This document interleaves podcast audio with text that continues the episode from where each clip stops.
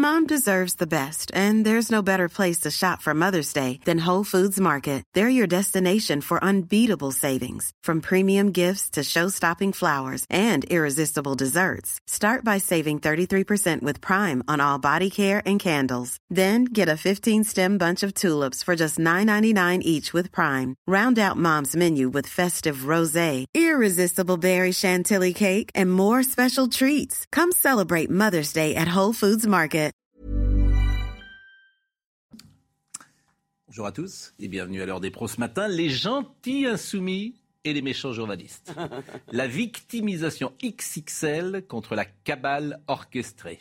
Hier, Clémentine Autain, voix de la France insoumise, fustigeait le journal Le Parisien qui enquêtait sur l'affaire Bouaf. En même temps qu'interrogée sur BFM, elle perdait pied dans des explications confuses. Jeudi, après la une du point consacrée à Jean-Luc Mélenchon, le leader Maximo des Insoumis déclarait, je cite, Le point est un tract d'extrême droite, pas un journal. Insultes, intimidation, violence verbale, la stratégie des insoumis traverse les semaines entre martyrs et Calimero.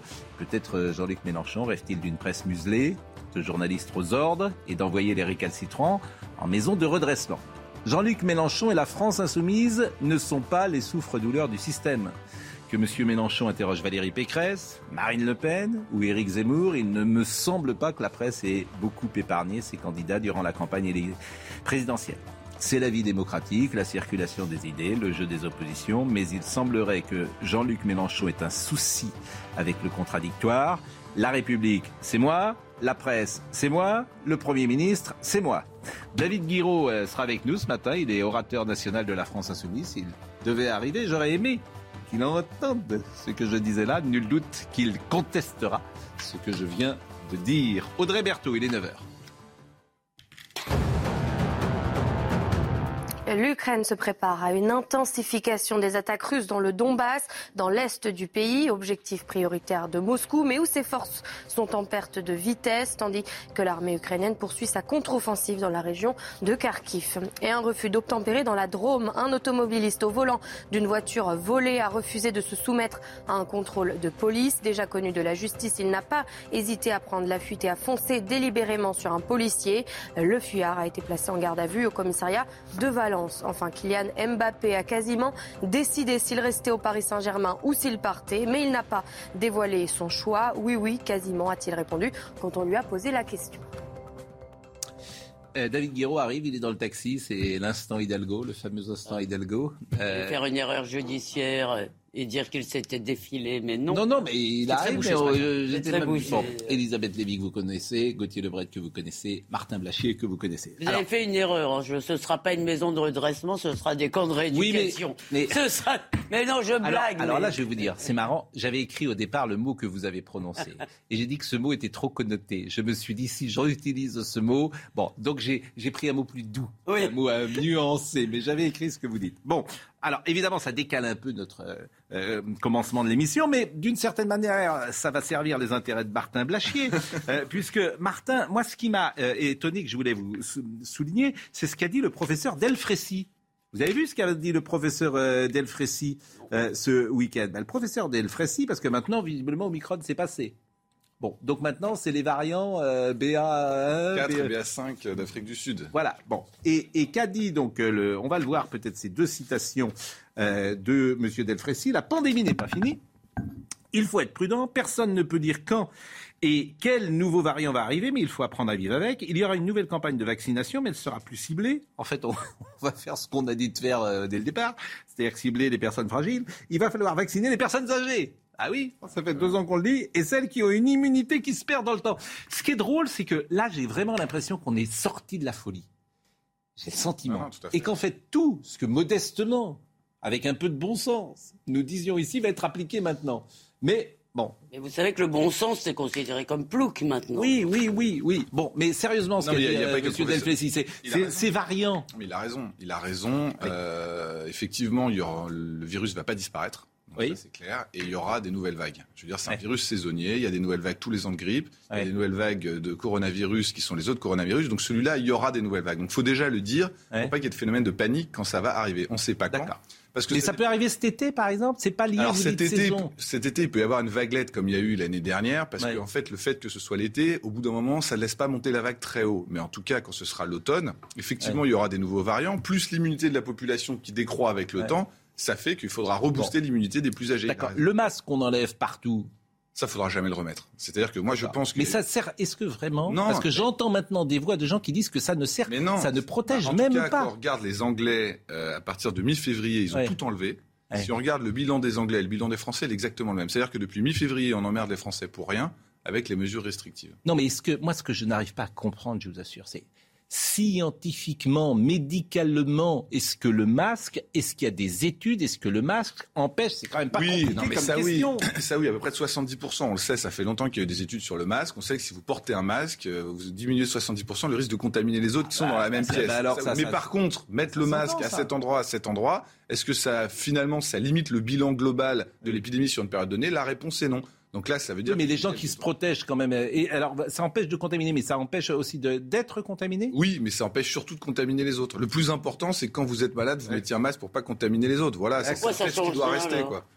Mais ça change rien parce qu'en fait, il y a des circuits de distribution du virus qui sont tellement possibles euh, de, en parallèle des transports en commun que de les mm. mettre que dans les transports en commun, finalement, ça change quasiment rien. Bon, donc la fin euh, du masque, nous, nous sommes euh, d'accord. Et, et, oui, ce, virus, ce variant, pardon, c'est l'autre jour, on était avec le professeur Raoult qui expliquait que plus on avance avec une pandémie, et plus le variant est dégradé, si j'ose dire, moins il est offensif. Non, on ne sait pas s'il est dégradé ou si c'est notre immunité qui a augmenté. Il y a des papiers qui sortent qui disent le contraire, qui disent finalement, en fait, c'est pas les variants qui ont été dégradés, c'est que la population a appris à vivre avec. En tout cas, je pense qu'aujourd'hui, ce qui est important, c'est que le politique dise aux gens euh, on ne refermera pas le pays. Parce qu'en fait, les gens ont peur aujourd'hui. Moi, chaque fois que je me promène dans la rue, il y a des gens qui viennent me voir et qui me disent Monsieur Blachier, moi, je sens qu'on va tout refermer. Ah je sens qu'à l'automne, on va revivre exactement ce qui s'est passé en 2020, en 2021.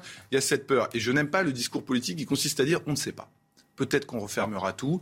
Et donc ça met une pression sur les gens. Je pense qu'aujourd'hui, le politique a suffisamment d'éléments pour s'engager, comme le fait le professeur Delfrécy, pour dire on ne refermera pas le pays. Et donc vous pouvez être à peu près tranquille sur ce risque-là. On va pas faire deux fois les mêmes bêtises. De toute façon, on n'a plus d'argent.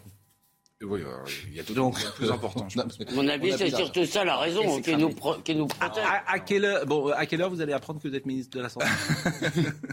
Non, non, non. Vous n'avez pas été contacté? Non. Vous avez des infos?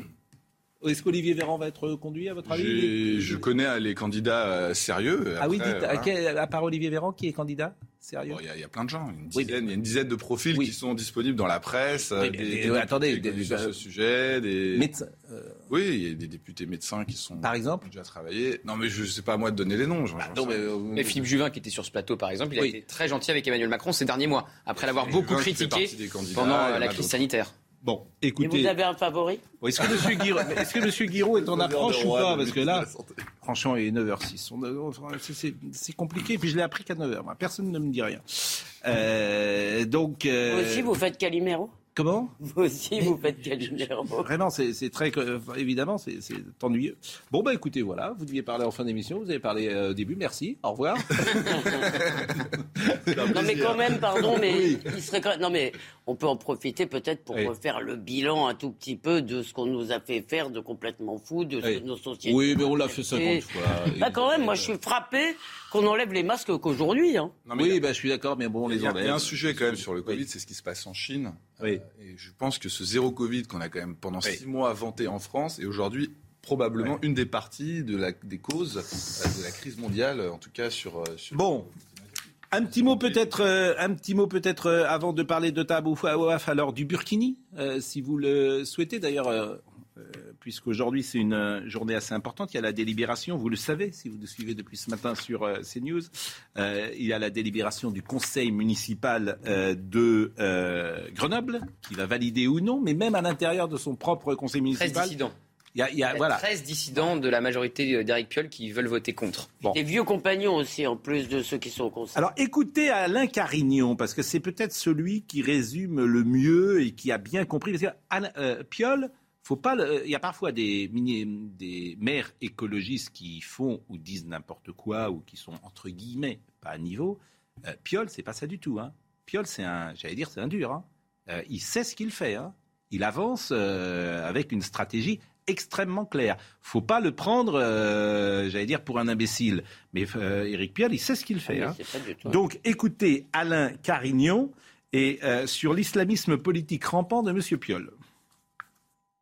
Il existe à Grenoble une sorte d'islamisme politique qui veut exercer une pression, qui veut intervenir euh, dans l'espace public et qui est en connivence avec la municipalité. On ne peut pas présenter cette délibération comme étant un, progrès dans l'émancipation et, la liberté des femmes. Euh, aujourd'hui. Euh, Deuxième passage que je voulais vous proposer, Alain Carignon qui a une formule assez puissante puisqu'il a dit Grenoble devient la capitale de l'islamo-gauchisme. Ah, on a un problème, euh, me dit Marine. Nous avons un problème euh, pour pouvoir euh, écouter Alain Carignon. Elisabeth Lévy, est-ce que... Vous allez me dire que je répète toujours la même chose, mais excusez-moi, ce, ce débat, évidemment, est totalement pipé par des gens qui, et d'ailleurs, je suis sûr que David Guiraud, d'ailleurs, l'a déjà un peu dit, ou d'autres gens de la France insoumise, comment on veut faire la police du vêtement, et patati et patata. Mm. Je vous ferai remarquer que M. Piolle, euh, histoire de faire vraiment le malin, et je suis d'accord avec vous, c'est quelqu'un de très intelligent. Euh, donc il sait ce qu'il fait. Euh, a dit ah ben en même temps j'autorise les seins nus dans une piscine. Alors je répète inlassablement que dans notre pays si vous voulez, héritier de beaucoup de choses, mais aussi d'ailleurs de la libération des mœurs euh, des années 70. Euh, les seins nus n'ont pas le même statut que le burkini et que le burkini n'est pas un vêtement.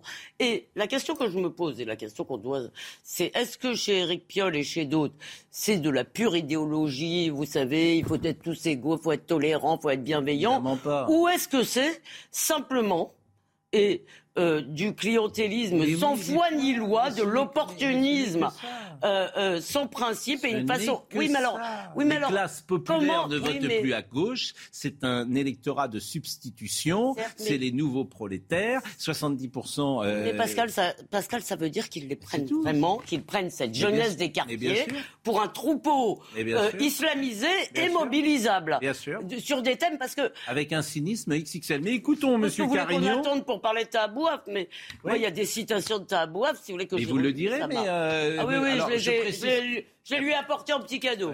Je précise que M. Guiraud aurait pris son taxi à 7h50. Il est 9h11. Donc On peut peut-être s'adresser à Mme Hidalgo. L'instant Hidalgo.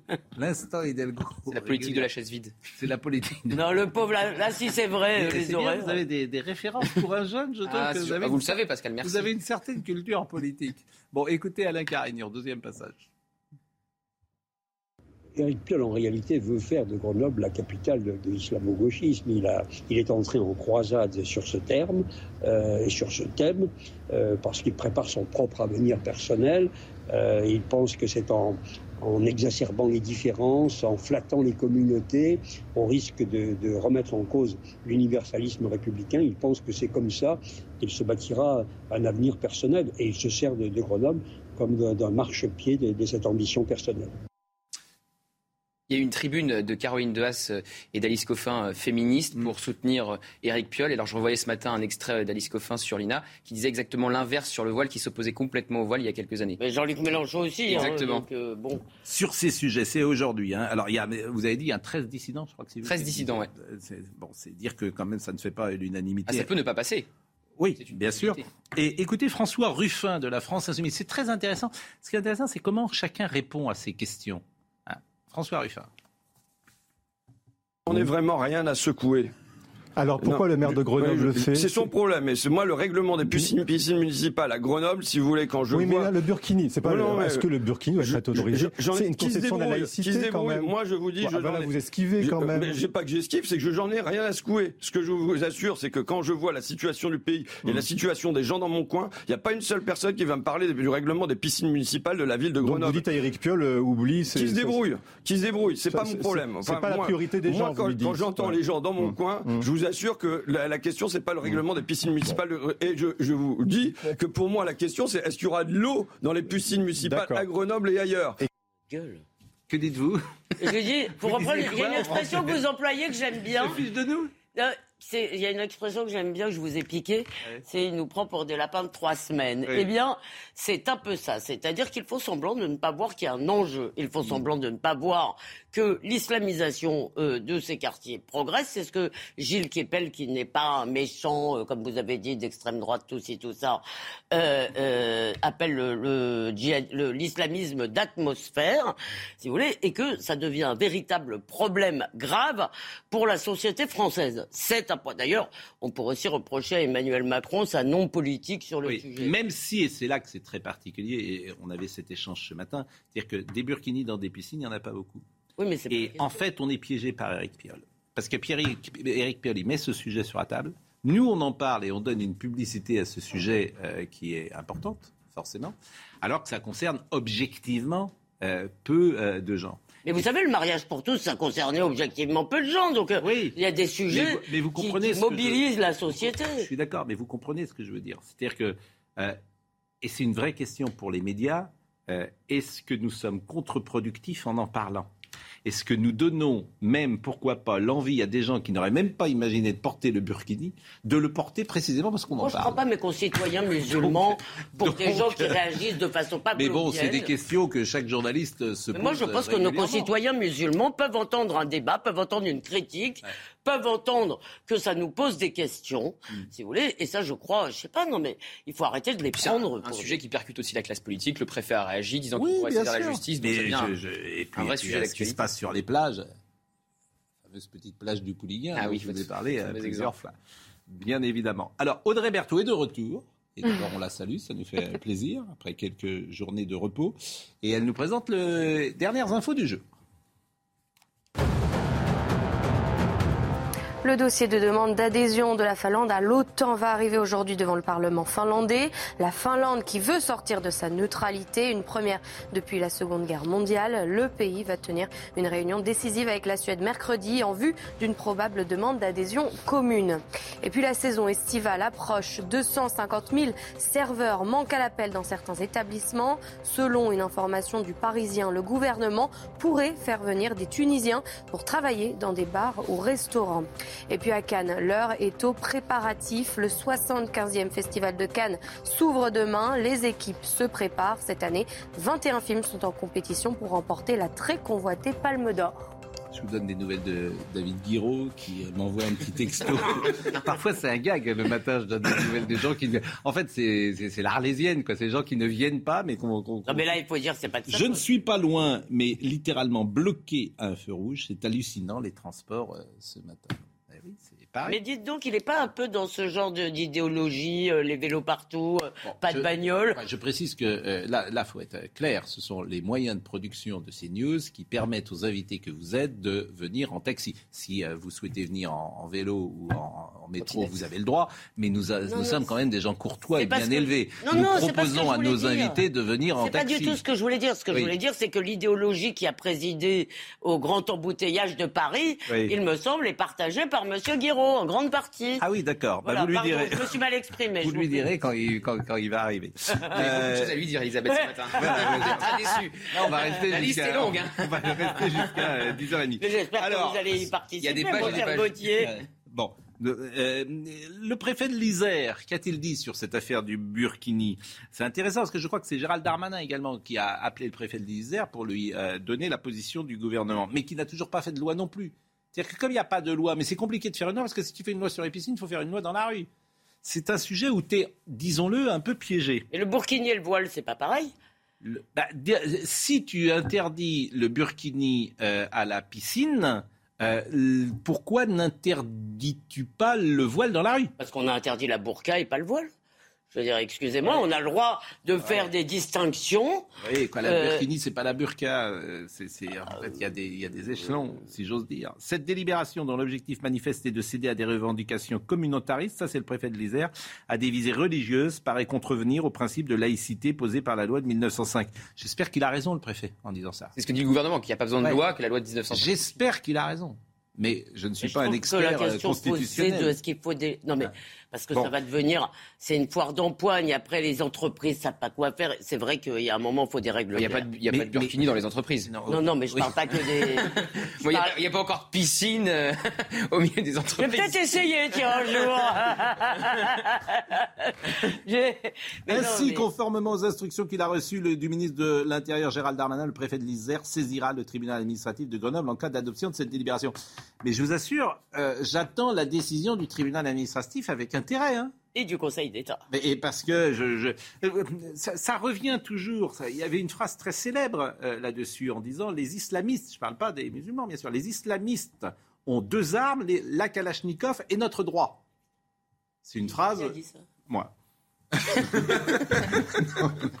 non, mais c'est quoi Je ris, mais c'est pas drôle du tout, si vous me permettez. Non, mais euh, je, bon, je sais pas qui a dit ça. J'ai dû le lire une fois et cette phrase, je l'ai retenue parce non, mais les islamistes n'ont pas comme arme la Kalachnikov. Parce que c'est les djihadistes qui ont comme arme la Kalachnikov. Les islamistes ont comme arme toutes nos faiblesses oui, oui. Alors les djihadistes, si vous le voulez, mais mais mais mais c'est le même courant euh, de, ça peut être le même en tout cas courant de, de, passer.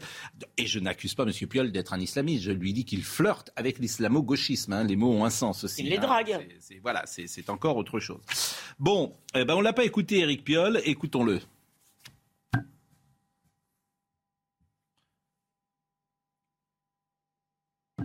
Éric Piolle. Eric Piolle. David Guiraud. Ça devrait être le règlement des piscines, juste un progrès social pour que les femmes puissent venir se baigner euh, les seins nus comme les hommes euh, et euh, pour que les maillots couvrants pour se protéger du soleil soient autorisés et pour que les burkinis soient autorisés aussi. En fait, on s'en fiche de savoir si c'est un maillot couvrant, il est là pour se protéger du soleil, s'il est là pour une raison religieuse, ça ne nous on regarde pas. Donc avançons tranquillement et venez voir tout ce qu'on fait de chouette ici à Grenoble. Voilà. Eureka. Mais les gens vont. Enfin, je veux dire, moi, je viens. Bonjour. Je viens parler sur un plateau télé, mais les gens qui bossent, c'est pas possible, quoi. Mais vous découvrez Anne Hidalgo Ah non, je découvre pas, mais bon. Mais vous êtes parti, vous êtes parti d'où Moi, je suis. Mais moi, je pars des Lilas, donc les. Des Lilas. Vous êtes parti à quelle heure? À moins 5, je dirais. Moins 5 de quelle heure? Il est quelle heure là? Il est 9h20 7h55. Euh, ouais, c'est ça. Donc 7h55. Et vous venez d'arriver à l'instant, il est 9h20. Vous avez donc mis 1h25 en voiture. Un lundi. De la porte des Lilas. C'est pour le périph', hein De la porte des Lilas. Ça a bien roulé au Lilas. Il n'y a, pas 10 km. Il n'y a pas 10 km. Non, mais c'est pour les gens qui bossent. Moi, je veux dire, nous, on fait des médias, c'est pas. Est-ce que vous bossez pas Excusez-moi, mais. non, mais Excusez-moi, mais pour nous, c'est du travail. Hein. pour vous, oui, mais pas pour moi. Moi, je suis invité pour parler. Pour mais vous avez, vous, avez, vous avez évidemment vous avez évidemment, raison. vous avez évidemment raison. Bon, euh, en tout cas, merci. Vous m'attendiez. Bah, je vous attendais. Alors, je, vais vous dire ce que j'ai dit tout à l'heure. Euh, j'ai dit que j'ai dit les gentils insoumis et les méchants journalistes. Oui, c'est vrai. C'est vrai. Puis là, je suis dans un état, je peux vous dire. Allez-y. j'ai dit la victimisation XXL. j'ai dit la victimisation XXL contre la cabale orchestrée. Bon, en fait, moi, j'en ai assez de vous entendre vous, mais pas que vous d'ailleurs, sur le thème de euh, comment dire de de la cabale, de la victimisation. Parce que j'ai entendu ça avec Valérie Pécresse, j'ai entendu ça avec Marine Le Pen, j'ai entendu ça avec Eric Zemmour, et vous me faites le coup maintenant de dire, euh, voilà, on est maltraité. Arrêtez, arrêtez deux secondes, vous êtes traité comme euh, une force importante avec euh, des questions qu'on vous pose. Mais non, Alors, pas maltraité, c'est que moi, je, moi je, je, je, suis un militant politique, donc je remets en cause parfois effectivement des, des fonctionnements éditoriaux. Là, j'ai vu que vous aviez parlé du Burkini. Oui. Bah, moi, il y a des choses, en fait, si vous voulez, ça me paraît très loin des gens. Voilà. Et, et, par exemple, vous parlez du Burkini. Moi, je fais, en ce moment, on fait campagne. Vous voyez, donc c'est des moments où on essaye de faire euh, remonter les sujets des gens. Je fais campagne. Vous savez, ma circonscription législative, c'est dans le Nord, c'est à Roubaix et à Waterloo. Waterloo, c'est une ville, vous savez, personne n'en parle. Vous me parlez des burkinis dans les piscines. À Waterloo, il n'y a plus de piscine. Vous voyez, le problème, il est réglé. Donc, vous, vous, euh, je vous le dis, vous, êtes déconnecté des gens. il n'y a même plus de piscine. les gamins... David Guiraud, c'est hyper populaire ce que vous dites. parce que vous avez à la fois raison. Les gamins, ils peuvent même pas ménager. Pour moi, c'est ça le problème. Vous avez raison sur le fait que les gens n'en parlent sans doute pas comme du pouvoir d'achat. Vous avez 100% raison. Mais là où vous êtes hyper populiste de dire ça, c'est que c'est un signe qui est envoyé à toute la société française. Mais Et moi, je défends personnellement mm. les mœurs, les habitudes, euh, la civilisation, euh, et, notre histoire française. Et vous faites à bien titre ce que personnel, j'ai envie de défendre ça. Mais vous faites bien ce que vous voulez. J'ai envie de défendre, par exemple, euh, l'image que j'ai des femmes. Mais vous faites bien, vous faites bien ce que vous voulez. Par contre, je vous dis une chose. À chaque mais fois ne que venez pas sur cet argument de dire les gens n'en parlent si, pas. Si, si, bah parce que, parce que c'est hyper Je vais vous dire pourquoi parce qu'il n'y a que 24 heures dans une journée, vous le savez en tant que journaliste. Donc il y a une question de traitement de l'information. Et moi, ça m'énerve quand même qu'à chaque fois que le soleil pointe le bout de son nez, on se mette à parler du Burkini, tandis que eh ben, la piscine fermée à Waterloo, personne n'en parle. Mais David Guiraud, excusez-moi, donc, en quelque sorte, les seules questions qui comptent pour les Français, pour vous, ce sont des questions matérielles, mm. les questions de la vie. Si la question de la civilisation française, elle n'existe pas, la question de l'islamisation, des symboles identitaires, ça n'existe pas, le fait qu'on nous impose... ça, je le, vois, je, Non, ça, mais, ça, existe dans notre tête. Vous vous moi, vous n'arrêtez pas de. Attendez, on peut en parler? Ça n'existe pas. Là, là, franchement, moi, je veux dire, moi, j'apprécie de vous écouter. Parce que je trouve que souvent, vous n'êtes pas caricatural, ce qui n'est pas le cas de tous les gens de la France insoumise. Bon, donc, je ne sais pas comment euh, solidariser de ces propos. Mais non, mais c'est vrai. je trouve qu'on peut avoir un. mais, mais convenez qu'aujourd'hui se posent des questions euh, de l'histoire, de l'ADN de la France cité 50 euh, 000 fois un exemple sur une plage où tu vois des jeunes femmes parfois entrer, euh, comment dire, habillées des pieds jusqu'à la tête dans l'océan. J'ai le droit de dire que d'abord ça me choque, que ça ne correspond pas à l'image que j'ai de la femme et que ça montre un changement de culture qui m'interroge sur la société française et dans laquelle je ne me reconnais pas. Mais vous avez, mais, alors moi je, moi je trouve que ce que vous dites c'est bien. Vous vous mettez le débat au centre, c'est que vous avez déjà vous avez le droit donc le fait de vous le dire, personne ne vous empêche de le faire. Mais par contre, on a le droit de vous contester le fait d'en parler en permanence. On a le droit de vous contester ça. Et moi, je vous le dis. Mais euh, je vous assure, rendez-vous compte. Là, j'étais, une heure dans le taxi, là. Vous voyez, pour venir chez vous. J'ai regardé un petit peu euh, votre, plateau pendant que, que j'étais. Donc, il y avait le Burkini. À la radio, RMC, le Burkini, etc. Et moi, je me dis, mais franchement, quoi, euh, quand est-ce qu'on va parler, par exemple, de ce service public-là, quel service des activités de loisirs mais Attendez, c'est Eric Piolle qui a lancé. Non, mais, vous vous moquez nous, c'est Eric Piolle qui a lancé ce débat, il a fait exprès. Et je vous dis, mais je voulais vous parler de Tabouaf. Ah bah oui. Je voulais vous parler de Tabouaf. On va faire euh, une pub, mais je voulais vous parler de Tabouaf parce qu'il a fait la une du parti. D'abord, vous êtes ami avec lui. Vous partez en vacances avec lui. Mhm. C'est plutôt euh, votre ami. Bon, et, ben vous allez nous dire ce que, comment vous réagissez. Moi, j'ai lu un de vos tweets avec lequel je, je suis absolument pas d'accord. Quand je parle de victimisation, on va le voir, le tweet que vous avez fait euh, euh, sur, sur cette affaire. C'est ça que j'appelle la victimisation, c'est que vous-même, d'une certaine manière, jetez, je trouve, de l'huile sur le feu. Est-ce qu'on l'a, le tweet? Pardonnez mon silence, j'ai vécu un enchaînement de moments douloureux. J'ai vu une campagne raciste abominable dévorer ta... Mm.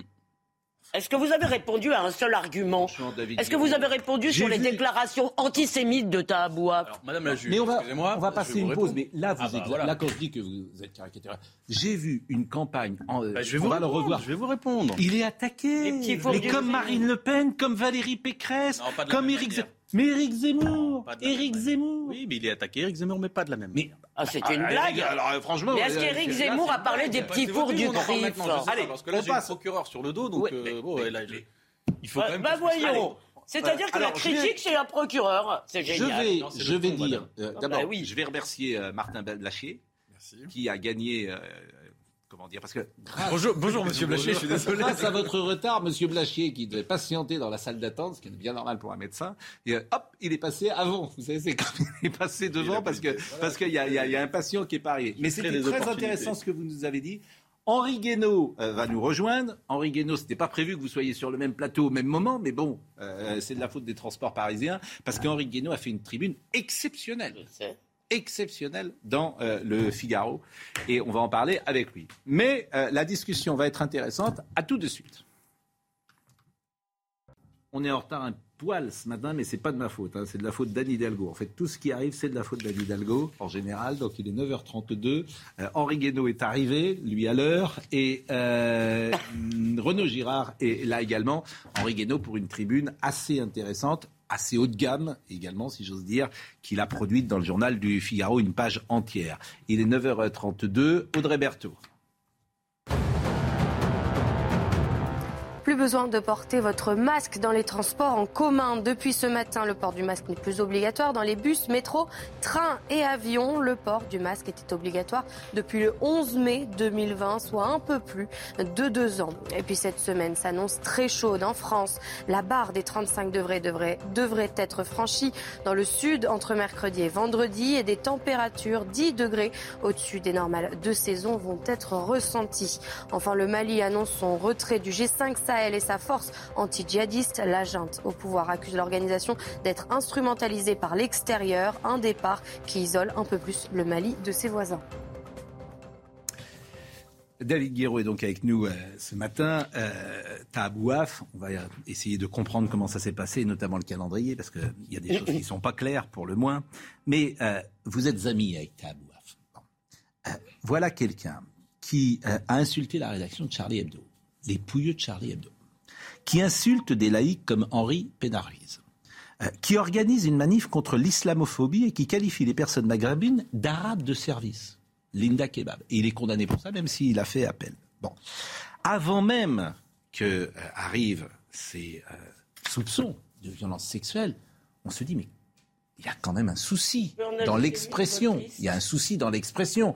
Et vous, la réponse que j'entends, c'est ah bah oui, c'est un jeune, il s'exprime, il a peut-être pas tout à fait euh, les codes de. J'ai une déclaration à votre fils qui m'a quand même, elle m'est restée en travers de la gorge. Au moment où Alain Finkielkraut a été agressé par un prétendu gilet jaune euh, qui lui disait, je sais plus. Boulevard du Montparnasse. Boulevard du Montparnasse, rentre en Israël ou je sais plus quoi. Et Benoît Hamon, à ce moment-là, a dit il est vrai qu'entre l'antisionisme et l'antisémitisme, il y a beaucoup de collusion. Je ne sais plus comment il l'a dit. Que lui a répondu Tahabouaf?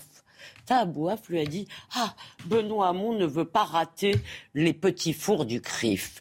Quand Le Pen faisait ce genre d'humour, à juste raison, il a été Ah bon, c'est pas antisémite ça, les petits fours du CRIF, c'est un hasard. Oui, oui. Oh. Bah non, mais vous vous moquez de moi, là. Je pense que ça vous rend zinzin, cette question, c'est tout Non, les petits, les Ça me rend zinzin C'est-à-dire, la seule chose que vous savez faire, c'est de m'insulter, en gros. Mais, vous, vous, vous pourriez dire qu'il euh, il est jeune, qu'il est provoquant, euh, tout ce que vous voulez, mais dites pas que c'est un hasard. les regardez, par exemple, Madame Lévy nous dit que voilà, il fait des blagues antisémites. Moi, j'ai vu Tabouaf. Il y a des vidéos, d'accord? Vous avez des vidéos qui attestent. Attendez, je vais finir vous avez des vidéos qui attestent quoi? Pendant les Gilets jaunes, il y avait un groupe d'antisémites avec des pancartes antisémites. Ouais, des vrais, vous voyez hein? Alors peut-être qu'Elisabeth Lévy les a pas vus. Je me demande pourquoi. Mais il y avait des gens qui disaient justement qu'ils voulaient pas de juifs, etc. Qu'est-ce qu'il a fait Tahabov? C'était avec des militants, vous savez, à l'époque, je me souviens très bien, parce que c'était à l'époque, c'était dans les premières manifestations des Gilets jaunes où il y avait un flou sur les revendications. C'était avec des militants pro-palestiniens. Vous savez ce qu'ils ont fait? Ils ont expulsé les types en disant on veut pas d'antisémites dans nos cortèges. Ah Linda, Linda à la manif contre l'islamophobie, ils les a expulsés? Linda Kebab, qui est une arabe de service. Vous trouvez que c'est convenable regardez ce que non, vous êtes en train de faire. Charlie. Je vous pose une question. Regardez ce que je fais. Je vous pose une question. Vous êtes en train de faire le CV de Tahabouaf. Oui. Voilà. Et moi, je pense que le CV de Tahabouaf, ça fait deux mois qu'on est en train de le faire. Depuis qu'il ah, depuis qu'il s'est dit, mais non, c'est pas que je veux pas. Qu'est-ce que, mais attendez, je fais pas le CV. Quand, mais enfin, j'ai le droit de contester ce que vous dites quand même. Mais il n'y a pas. J'ai le droit de contester votre ligne éditoriale. Il y a quelqu'un qui veut être député et qui traite Linda Kebab euh, de euh, d'arabes de service. Eh je, ben, je vais vous dire, il y a quelqu'un qui veut être député aussi et qui a été condamné pour, pour harcèlement moral. il y a quelqu'un qui veut être député qui a été condamné pour violence conjugale. il y en a un autre qui, veut être député qui a des plaintes par cinq personnes pour harcèlement moral par ses anciens collaborateurs. Il y a Thierry Solaire qui veut être député qui est mis en examen pour l'affaire Kadhafi. Donc en fait, c'est les turpitudes des autres. Vous ne répondez jamais. Répondez sur ces déclarations. Pouilleux de service. Je conteste. Pouilleux de service, vous en... Je suis pas au tribunal et je dis encore ce que je veux, madame. Vous avez raison. Je conteste formellement cette ligne éditoriale. Je vous, le dis avec honnêteté, bah, je la conteste. Et je n'accepte pas qu'on passe mille ans à passer de ça. Alors on, change de sujet. Alors, alors on change, de sujet. Et là où vous avez raison, c'est que vous n'êtes pas au tribunal. Et puis euh, bon. Et ça, lui, fait, et ça lui fait une publicité d'enfer aussi là. Bon. En revanche, en revanche, en revanche, ce qui m'intéresse, c'est euh, l'affaire effectivement euh, des violences sexistes. Parce que là, il y a un problème de calendrier. Là, il y a un truc qui est pas clair. Le samedi 7 mai, le comité de suivi contre les violences sexistes et sexuelles de la France insoumise est saisi après un témoignage. Samedi 7 mai. Et là, on va m'expliquer que Jean-Luc Mélenchon n'est pas au courant. Il sera au courant simplement le mercredi 11 mai. Et qu'il apprendra ça dans la presse. Donc là, vous, je pense, euh, j'ai pas de preuves, hein, bien évidemment, mais je me dis, il y a quand même, c'est étrange. Le samedi 7 mai. Le lundi 9 mai, Tahabouaf est confronté aux accusations dont il fait l'objet. Euh, selon euh, des médias, il, est reçu le même jour par Clémentine Autain et Mathilde Panot pour lui dire de se retirer de lui-même via un communiqué. Ça, c'est le lundi 9 mai. Mmh. Et c'est la presse qui sort ça, bien évidemment. Et quel est le but de cette discussion? Que vous avez menti. Moi? Pas vous, la France insoumise. Oh, vous savez, je vais vous dire un Mais attendez, je termine. C'est ça le but. C'est de dire que vous nous avez pris parce que. Bien sûr. Mais j'ai pas de preuves. Ah, c'est pour ça que je vous intéresse. Peut-être que vous allez me dire euh, non. Jean-Luc Mélenchon n'était pas au courant le samedi 7 mai. C'est tout le problème. D'accord. C'est qu'en fait, vous, mais, mais, construisez un récit à, partir d'aucun élément factuel. Mais, je bah, bah, bah, Vous dites j'ai pas de preuves. Vous le dites vous-même. Je n'ai pas de preuves qu'il ne savait pas. Ah mais en revanche, donc, je sais. On est en train de construire. Pas du tout. pendant une semaine. Mais, je prends, mais pas du tout. Je prends à témoin les gens qui nous écoutent. Le samedi 7 mai, le comité de suivi contre les violences sexistes et sexuelles se saisit d'un témoignage dans votre propre mouvement. Et le président n'est pas au courant. Monsieur Pro, je vais vous dire. vous avez raison, je ne peux pas vous prouver qu'il est. Je termine, je... termine. Le mardi 10 mai, Monsieur Bouaf publie un communiqué dans lequel il indique ne plus vouloir être investi à cause de l'acharnement médiatique. Clémentine Autain soutient à Bouaf dans un tweet. Et Jean-Luc Mélenchon aussi. Et le 11 mai, Jean-Luc Mélenchon apprend ces accusations traitées euh, dans un organe de son parti depuis 4 jours. Maintenant, répondez. Mais non, mais attendez, je vais vous dire une chose. Moi, je, vous savez, vous, vous le prenez avec légèreté. Moi, c'est quand même un de mes meilleurs amis qui a été accusé de de violences sexistes et sexuelles. Hein. Je veux dire, mettez-vous deux secondes à ma parce que vous, ça vous fait rire. Moi, ça me fait pas marrer. pas rire du non, non, non, moi, ça me fait pas marrer. Mais moi non plus, ça me fait pas rire. Donc, en fait, moi, ce que, je vous dis, c'est. je parle pas sur le fond, moi. Mais moi, je ne veux même je vous pas parler de cette histoire. Ah oui, je connais. C'est un peu dur pour moi. et surtout, j'estime, parce que je suis un militant politique, qu'aujourd'hui, il y a une campagne législative et que ça fait une semaine qu'on parle de ce sujet non-stop et que je pense qu'il faut parler de la vie des gens. Vous voyez Et donc, non, pas juste titre. J'ai le droit de contester votre, orientation. Parce que c'est extrêmement important je suis pas que vous ayez soutenu des gens qui, effectivement, sont condamnés en, première instance. Vous aviez parlé de mon tweet. Eh ben, on, va, on peut parler de mon tweet. Moi, j'ai été la semaine d'avant avec Tahabouaf, avant qu'il y ait toutes ces accusations, mm. etc., avant que tout le monde ait été mis au courant de quoi que ce soit. Je l'ai été, j'ai vu un homme qui a été brisé. Mm. par ces attaques brisées, mm. d'accord? Donc, donc je, je, veux pas mettre ça au second plan. Quand je m'exprime là-dessus, vous pouvez avoir votre question, vous pouvez en parler une semaine, vous pouvez en parler un mois. vous allez voir, les gens vont se dire au bout d'un moment, quand même, ça fait beaucoup pour Staboif et peu pour ma vie. Alors, et peu moi, c'est une des rares fois où j'en parle. Hein, donc, euh, moi, j'en ai peu parlé, David. Hein. Après, vous David Guiraud, j'en ai très peu parlé. ne vous plaignez pas si les gens vous disent que dans les médias, vous êtes déconnecté. David Guiraud. Attendez, je te donne la parole à Elisabeth Lévy tout de suite. Mais David Guiraud, d'abord, à titre personnel, dans cette émission, je prends. Euh, je crois que c'est une des premières fois qu'on en parle. J'en ai très, très peu parlé. On est lundi, hein donc là, ça va être. Alors, excusez-moi. Non, non, non, moi j'en parle aujourd'hui. Non, non, c'était. Franchement, ça, ça ne vaut pas plus que les 10 minutes. La semaine après ça ne vaut pas plus que les 10 minutes. C'est une vraie question. Mais, non, s'il n'y a rien d'autre, pourquoi voulez-vous que j'en parle Je suis désolé, euh, excusez-moi, quand la France insoumise investit un personnage qu'on a le droit de trouver éminemment contestable, non, ça mérite qu'on en parle. La deuxième chose. Pardon, je vais... Non, non, je vous ai écouté, maintenant vous allez me laisser vous poser deux questions. La première, si vous voulez, c'est que Tahabouaf, qui pratique l'invective, d'ailleurs, toute la presse de gauche dit Oh oui, il est bouillant, il est bouillant, ça veut dire qu'il insulte. C'est sa façon normale de parler. Oh, pauvre il insulte, mais il supporte pas la critique, car en réalité, personne ne l'a insulté. On lui a rappelé des déclarations passées sur lesquelles, encore une fois, vous avez montré, vous êtes tellement gêné que nous n'avons jamais eu une réponse sur le fond de ces déclarations. Pouilleux Charlie, vous n'avez pas répondu. Maintenant, je reviens juste deux secondes à la chronologie. Ce garçon, je veux dire, fait semblant de se retirer alors que c'est son parti qui lui a demandé. Ça, c'est Clémentine Autain qui le dit. Donc, on lui demande de se retirer le 9, il fait un, il fait un tweet en disant Je me retire parce que je suis broyé. Mais vous, vous, nous prenez pour qui? Vous êtes une superbe comédienne, Madame Lévy. Ah bon, bah d'accord, génial. J'en prends ça pour un compliment. Vous, vous avez jamais insulté personne, vous mais moi, je ne vais pas me plaindre. D'abord, je n'insulte pas. Mais vous êtes là tous Deuxièmement, je ne me plains pas d'être une victime. D'accord ah, bah Et moi, quand je suis attaqué sur les réseaux sociaux, je ne vais pas pleurnicher en disant je suis broyé. vous pleurnichez tous les jours, Madame Lévy. Vous ah pleurnichez tous les jours, vous pleurnichez. Ah Et pourtant, vous êtes là. Bah, eh ben, montrez-moi quand j'ai pleurniché. Donc, pouilleux de service, c'est bien. Pouilleux de service, c'est bien. Pouilleux de service, c'est bien. Il est question de Tahabouaf pour l'instant, votre ami. Pouilleux de, pouilleux de Charlie. Non, répondez là-dessus. Pouilleux de Charlie, c'est bien. Pouillot charrier, c'est bien. Bon, hein. je vous le dis. Hein. Est-ce qu'il faut que j'aille chercher les pompiers pour être Non, d'abord, je remercie David Guiraud d'être venu. Pour moi, l'incident, pour moi, le chapitre est clos. Est-ce qu'on peut juste avant, parce que c'est vrai que je dois bientôt y aller, c'est moi qui voulais dire. Non, mais je vous en prie. Pas parole. Mais moi, je vous pose des questions, vous répondez une chose. Pardon, je vous dis une chose.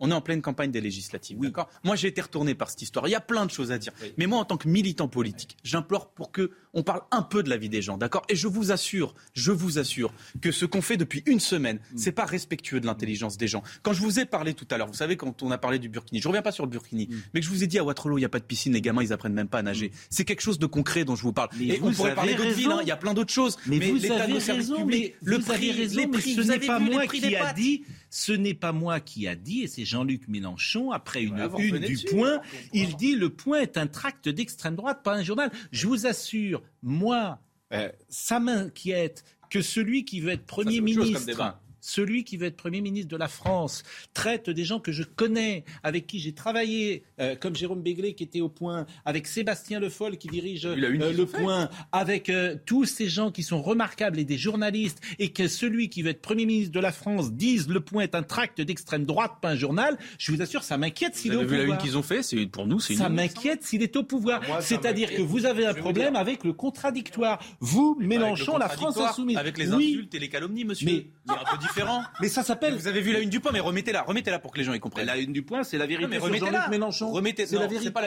Il y a des sous-titres. Alors c'est la vérité. Bah, je l'ai pas là. Je... Alors euh, je demande à Marie. Mais comme ça, les gens y comprennent. Enfin, comment vous pouvez dire sérieusement que le point est un journal d'extrême droite Le point est un grand journal humaniste. Enfin, David Guiraud. Non mais sérieusement, vous, je euh, connais ces journalistes. Je sais d'où ils sortent. Je les connais personnellement. Le fait que vous les connaissiez. Mais je connais. Je sais que vous les connaissiez. Je connais leur intégrité, leur intelligence, leur... Et, et, vous les insultez en, les traitant mais si de ce sont, Mais si vous les connaissez, que ce sont vos amis, vous voyez bien que vous n'êtes pas partiel, de partiel dans l'histoire.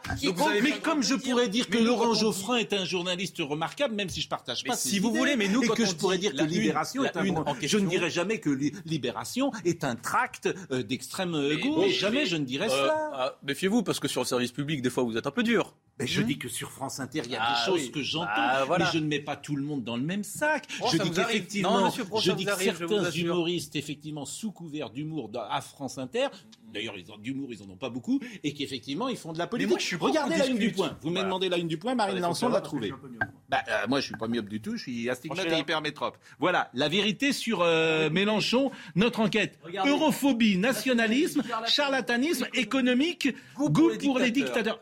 Bah oui, il manque plus qu'à savoir qu'on mange des enfants et on est bah, bon. Bah, non, mais c'est bon, le tableau est complet. En fait, vous voulez pas qu'on parle de la vérité. Vous voulez pas qu'on dise les choses. Mais non, mais quand tu es, quand tu es proche de Chavez, quand tu es proche de d'autres, t'as un goût pour les dictateurs. Proche de Chavez. Bah, Qu'est-ce qui vous fait dire qu'on est proche de Chavez bah, C'est ses engagements. On l'a vu, on allait le voir, on a fait Et puis de toute façon, c'est la presse. Vous voyez bien, c'est ça le problème. Mais c'est la presse, on traite pas. Il me semble pas qu'on insulte ceux avec qui on n'est pas d'accord. Bah, Monsieur Pro, c'est ce que vous faites avec le service public. Et il y a des débats. Enfin, on a le droit d'avoir des débats quand même. Pas du tout. Moi, j'ai défendu ici la qualité de France Culture. 9h45. J'ai pas été contredit. Bon, en tout cas, vous devez partir ou vous devez rester? Ouais, je dois y aller. J'ai un train parce que je dois, bah, je dois aller à la préfecture, bah, à la préfecture du Nord déposer ma candidature. Bon, en tout cas, moi j'aime bien quand vous venez parce que euh, je vais vous dire de tous les gens, euh, vraiment, je, trouve que et je le dis parce que je pense, euh, j'ai reçu parfois M. Katnas, Mme Autain, M. Rousseau, je trouve qu'ils sont un peu caricaturaux souvent et qu'avec vous, on peut échanger. Je vous ai posé des questions. Je ne me désolidarise pas de mes camarades. bon, on peut échanger. C'est pas un bon signe quand vous me faites des compliments. Mais non, mais faut que je me méfie parce qu'après je rentre chez les camarades. Et mais pas, du tout. Et je trouve qu'à titre personnel, vous êtes plutôt sympathique et c'est agréable d'échanger avec vous. Bon, euh, maintenant, mais je suis surpris même que vous ne preniez pas votre distance avec les déclarations qu'on a dites. Ah, c'est mes camarades hors de question. vous repartez en taxi là? Euh, Je sais pas, ça dépend de vous. Ça ah bah, nous, on est courtois, on vous donne quand même des taxis. Mais je pense que vous allez mettre moins de temps pour aller en bah, TGV là où vous allez que, que, de venir au Lila. Est-ce que, j'y vais en, que vais en transport en commun, gare du Nord ou pas pour euh, louper ou pas mon train? Je vais voir. Je vais voir avec bon, faut que je merci euh, en tout cas, Monsieur Guiraud, et euh, merci de cet échange. Et puis après, les téléspectateurs nous ont. Venez faire un reportage à Waterloo, ça vous intéresse Mais vous avez, mais vous avez parfaitement raison. L'histoire de la piscine. Moi, je vais vous dire. On a beaucoup parlé de Roubaix, très peu de Mais je suis d'accord avec vous. D'abord, je voudrais vérifier ce que vous avez dit, qu'il n'y a pas de piscine à, Waterloo. Mais effectivement, je suis sûr que certains qui nous écoutent aussi, ça serait très intéressant d'aller demain à Waterloo et de dire ce que vous avez dit, parce que vous avez raison. Il n'y a plus de médecins. Il y a mais ça, vous avez raison. Et il y a beaucoup de gens qui votent Rassemblement National, mais vous avez raison. Bon, voilà, bon, allez, je m'en vais parce que sinon je vais faire louper mon train. Et peut-être qu'on pourrait s'entendre en fait sur des points. Ce serait pas mal que deux Français sur trois se retrouvent sur des points. Bah écoutez, si vous signez le tract sur la défense des services publics, moi je, je, je vous vais laisser tracter avec moi. Je suis à fond pour le Alors on y va. Bah, venez, venez tracter. Donc il n'y a pas de souci. bon voyage. Bon.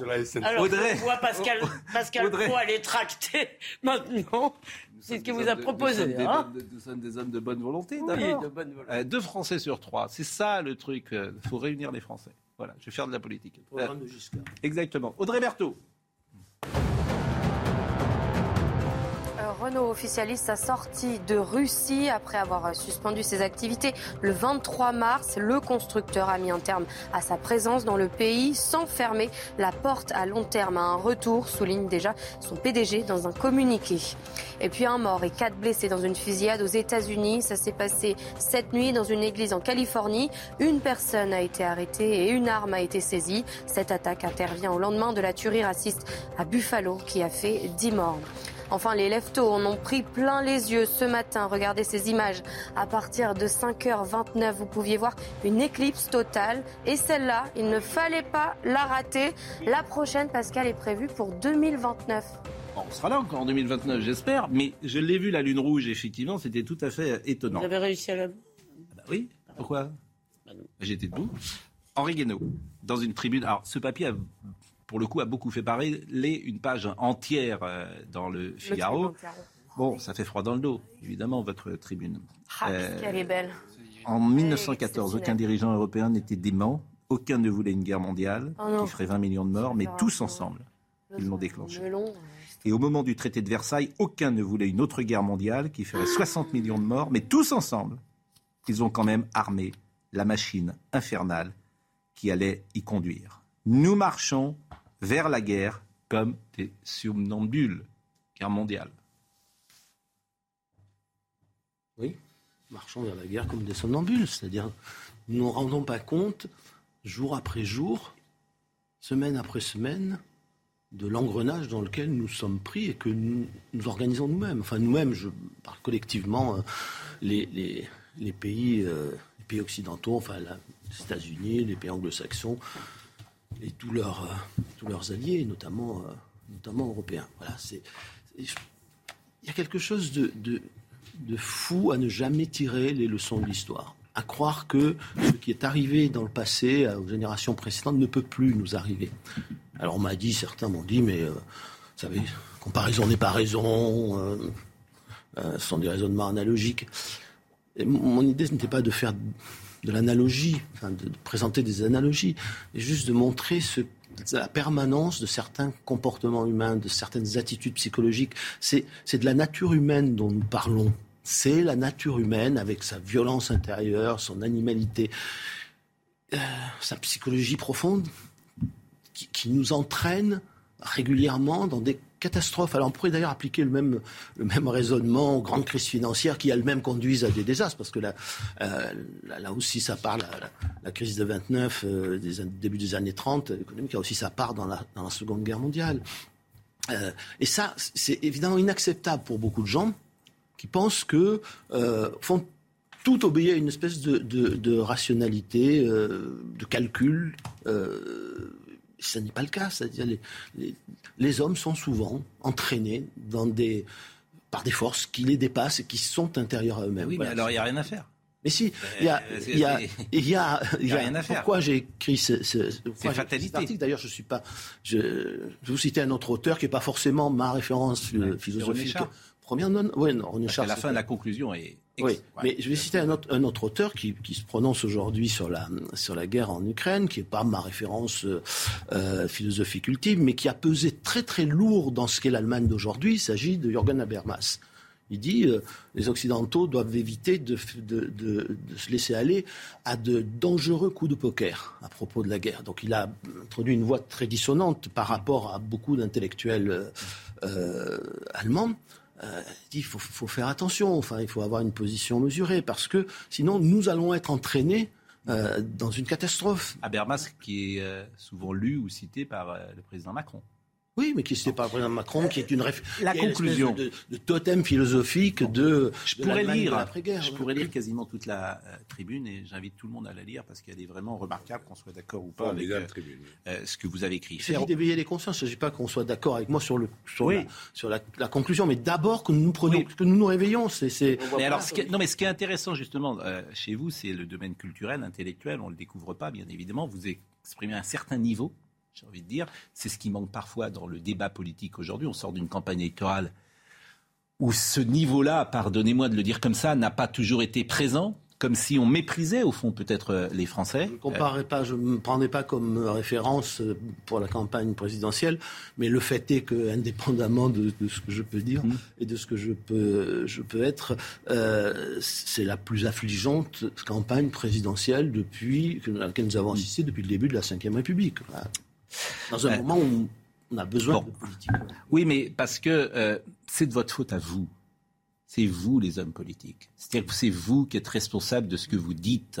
Vous allez parfois euh, avec la démagogie, à la pêche aux voix, et, peut-être que celui qui aurait le courage d'élever le débat et de prendre les gens, peut-être pas pour euh, des vaches à lait ou des imbéciles, peut-être cette personne-là gagnerait et séduirait et intéresserait. Mais je lis la fin de votre chronique que j'ai trouvée vraiment remarquable. Faire aujourd'hui des concessions à la Russie, c'est se plier à la loi du plus fort. N'en faire aucune, c'est se plier à la loi du plus fou. Tragique dilemme. Un dilemme comme celui-ci vécu dans la résistance par le poète René Char.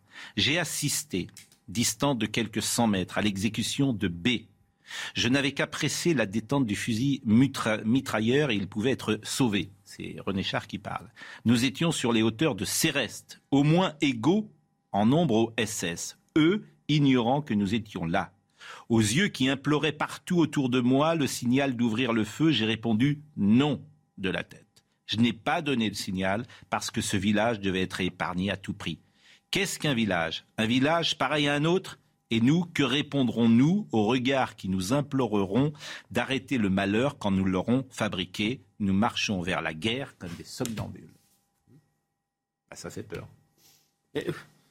Mais ça fait peur. Enfin, moi, ce qui me fait peur, c'est notre incapacité d'abord euh, à nous confronter au au tragique, pas seulement de, l'histoire au sens du, sens du malheur, mais, mais du tragique de la condition humaine. C'est-à-dire que nous sommes, la politique, vous savez, c'est pas le bien contre le mal. Je, mm. l'ai dit quelque part dans l'article. Le bien contre le mal, c'est l'esprit de croisade. Hein. C'est mm. tuer les tous et Dieu reconnaîtra les siens, parce que le bien peut tout se permettre. Alors il y a un tas de gens qui défilent sur les plateaux, qui donnent des leçons à tout le monde, qui vitupèrent sur les réseaux sociaux quand on essaye de d'élever un peu le débat et de faire comprendre que non, c'est pas le bien contre le mal. Et d'ailleurs, la vie, c'est pas le bien ce n'est pas le bien contre le mal. La vie, euh, c'est comme disait, euh, Camus, hein, c'est la, tragédie au sens où, vous savez, Antigone a raison, on n'a pas tort, on ne sait pas. En fait, dans aucun catéchisme, vous n'avez la réponse. La réponse, elle est dans la conscience, dans le cas de conscience. C'est ça, la morale de la politique et la nécessité de la politique. Donc, est-ce qu'on est capable de sortir de l'idée que nous sommes le bien contre le mal? Que nous sommes en face d'une situation où le bien et le mal sont inextricablement liés, où les responsabilités sont inextricablement liées. Bon, plutôt que de chercher le, le coupable. Euh, mais, mais c'est inaudible. C'est Lula qui a dit une phrase. C'est inaudible. C'est Bono qui va chanter euh, dans, euh, oui, oui, dans, les, dans, le métro de New York. De, Lula, a dit, Lula, a dit, une chose très juste répondant à un journaliste. C'est inaudible. il a dit dans une guerre, il n'y a jamais un seul coupable. Mais Voilà, mais ça, c'est la réalité. Donc, si nous ne voulons pas prendre conscience de cela, alors nous irons vers la guerre comme des somnambules, sans nous en rendre compte. ça être tragique, c'est sans solution. On va marquer une pause. Mais, non, c'est pas sans solution. si, le tragique, c'est la définition. Non, mais vous allez nous dire, parce que vous allez nous dire ce qu'il faudrait faire, peut-être. La définition du tragique, c'est que vous êtes dans la, dans la vie, confronté au tragique, vous avez conscience de ce qu'est le tragique, vous êtes obligé de trancher avec votre seule conscience. Ce que fait René Char. Il tranche dans le déchirement de sa conscience. J'ai un peu réduit le texte, hein, mais c'est dans le déchirement. C'est-à-dire, il est déchiré, il souffre, mais il va prendre une décision. Ça, c'est l'essence même de la politique ou du commandement. Voilà. On va marquer une pause. Euh, quand je dis c'est inaudible, c'est inaudible parce que Bono euh, chante le camp du bien euh, dans un métro, que tous les médias effectivement soulignent que c'est les méchants russes et les gentils ukrainiens, et, et qu'effectivement cette, ceux qui apporteront de la nuance là-dedans se feront étrier quasiment immédiatement. Ce que dit de très important cet article dans Mais on, fait la pause. y a une, je voudrais en parler, c'est qu'il y a une montée des périls en ce moment oui. de la guerre en Ukraine. Ça ne m'avait pas échappé. La pause. C'est bien. Nous parlons ce matin avec Henri Guénaud euh, de la tribune qu'il a écrite euh, vendredi. Nous marchons vers la guerre comme des somnambules. Euh, évidemment, une tribune qui nous intéresse. on va essayer quand même de voir ce qu'il faudrait faire précisément pour éviter quand même une guerre mondiale, tant qu'à faire. Mais Audrey Berthaud, il est 10h02. Qui remplacera Jean Castex à Matignon? Plusieurs femmes sont pressenties pour le poste de première ministre. Parmi elles, quatre noms circulent plus que d'autres. Catherine Vautrin, Valérie Létard, Audrey Azoulay et enfin Marisol Touraine. Et puis en Corée du Nord, Kim Jong-un a fustigé les autorités sanitaires de Corée du Nord pour leur gestion de l'épidémie de Covid qui a fait 50 morts depuis son apparition officielle dans le pays. Il a également ordonné à l'armée de se mobiliser. Enfin en tennis, Novak Djokovic confiant avant Roland Garros. Le numéro 1 mondial a remporté hier le Master 1000 de Rome. Il a battu le grec Stefano Tsitsipas en 2-7, 6-0, 7-6.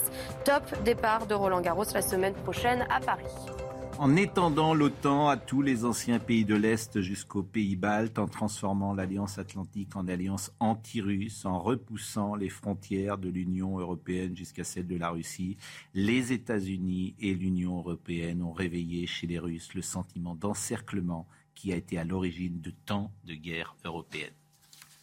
Alors vous comprenez que cette phrase, pour certains, elle vous discrédite.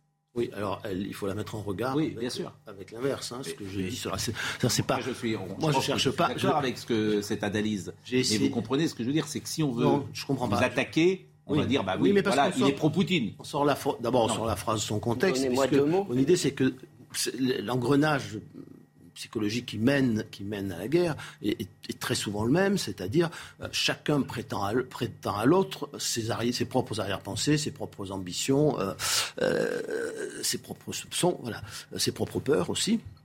Et, tout ça est un engrenage. Donc ça, c'est une partie de l'engrenage, c'est ce qui revient. non, mais c'est juste ce que vous dites. Surtout. Oui, mais surtout, il n'y a pas que moi qui dis ça. Ça fait. Je veux dire, le pays où on a le plus mis en garde sur euh, l'extension, ce qu'on a appelé la politique de la porte ouverte de l'OTAN à partir de 1997. C'est les États-Unis. C'est le pays où il y a eu le plus de, de grands spécialistes de la géopolitique, d'anciens secrétaires d'État, de, euh, qui, ont, qui, ont, dit attends, vous, on joue avec le feu en faisant, en faisant cela. À commencer par. Alors qu'est-ce qu'il faudrait commencer par, par, euh, par Henry Kissinger, qui n'est pas pro-Poutine, qui n'est pas, bon, euh, qui est pas un complotiste. Voilà. Donc, moi, j'ai essayé de, de décortiquer, le, le, de montrer l'engrenage qui nous conduit à la catastrophe. Alors, la catastrophe, d'ailleurs, c'est pas seulement la guerre mondiale. Ça peut être la guerre européenne, hein, si on se bat à coups de missiles balistiques, de missiles. Euh, tactique euh, en, Europe, l'Europe, elle va, elle va, payer très cher. C'est aussi euh, la crise alimentaire mondiale qui va déstabiliser la moitié du monde. C'est aussi la fracturation du monde, éventuellement même une prochaine guerre froide. Regardez le monde. Hein. on dit sur tous les plateaux que le monde entier est contre. Mm. Mais non, le monde entier n'est pas contre la Russie parce qu'une partie du monde est contre l'Occident. Voilà, c'est comme ça. C'est ce que nous avons aussi créé et sur lequel nous devons réfléchir. C'est vrai quand vous lit, il y a une forme de fatalisme de quelque chose d'inéluctable. Non, je ne dis pas que c'est inéluctable, je dis qu'il a toujours un moment où euh, les, hommes perdent la maîtrise de ce. C'est entendu, mais qu'est-ce qu'il faut faire Selon vous Il faut agir maintenant au point où nous en sommes le plus tôt possible Comment pour enrayer ce qui va devenir absolument euh, incontrôlable. Comment ce qu'on aurait dû faire, avant, c'est-à-dire que euh, faut accepter la neutralité, il faut au moins mettre sur la table la neutralisation de l'Ukraine, c'est-à-dire l'Ukraine n'entrera pas dans l'OTAN et l'Ukraine n'entrera pas dans l'Union européenne. Voilà. À partir de là, peut-être peut-on ouvrir la négociation ou la discussion avec M. Poutine et se servir des, sanctions et des, livraisons d'armes comme argument de négociation on ne s'en sert pas du tout comme argument de négociation. Les Américains ont déclaré ouvertement, officiellement, que leur but n'était pas de sauver l'Ukraine, que leur but était de mettre la Russie à genoux. Alors moi, je vais vous dire, donc les choses sont claires. Bien sûr. Les choses sont, bien claires. mais acculer la Russie et la mettre à genoux, alors d'abord, je pense que ça n'est la mettre à genoux, ça, n'est pas possible, hmm. parce que euh, y, a des milliers d'ogives nucléaires, euh, voilà, parce que aussi c'est un, un très grand pays, mais admettons, admettons que l'on y arrive. Mais vous allez faire de la Russie, comme on a fait de l'Allemagne en 1918, le pays le plus dangereux du monde.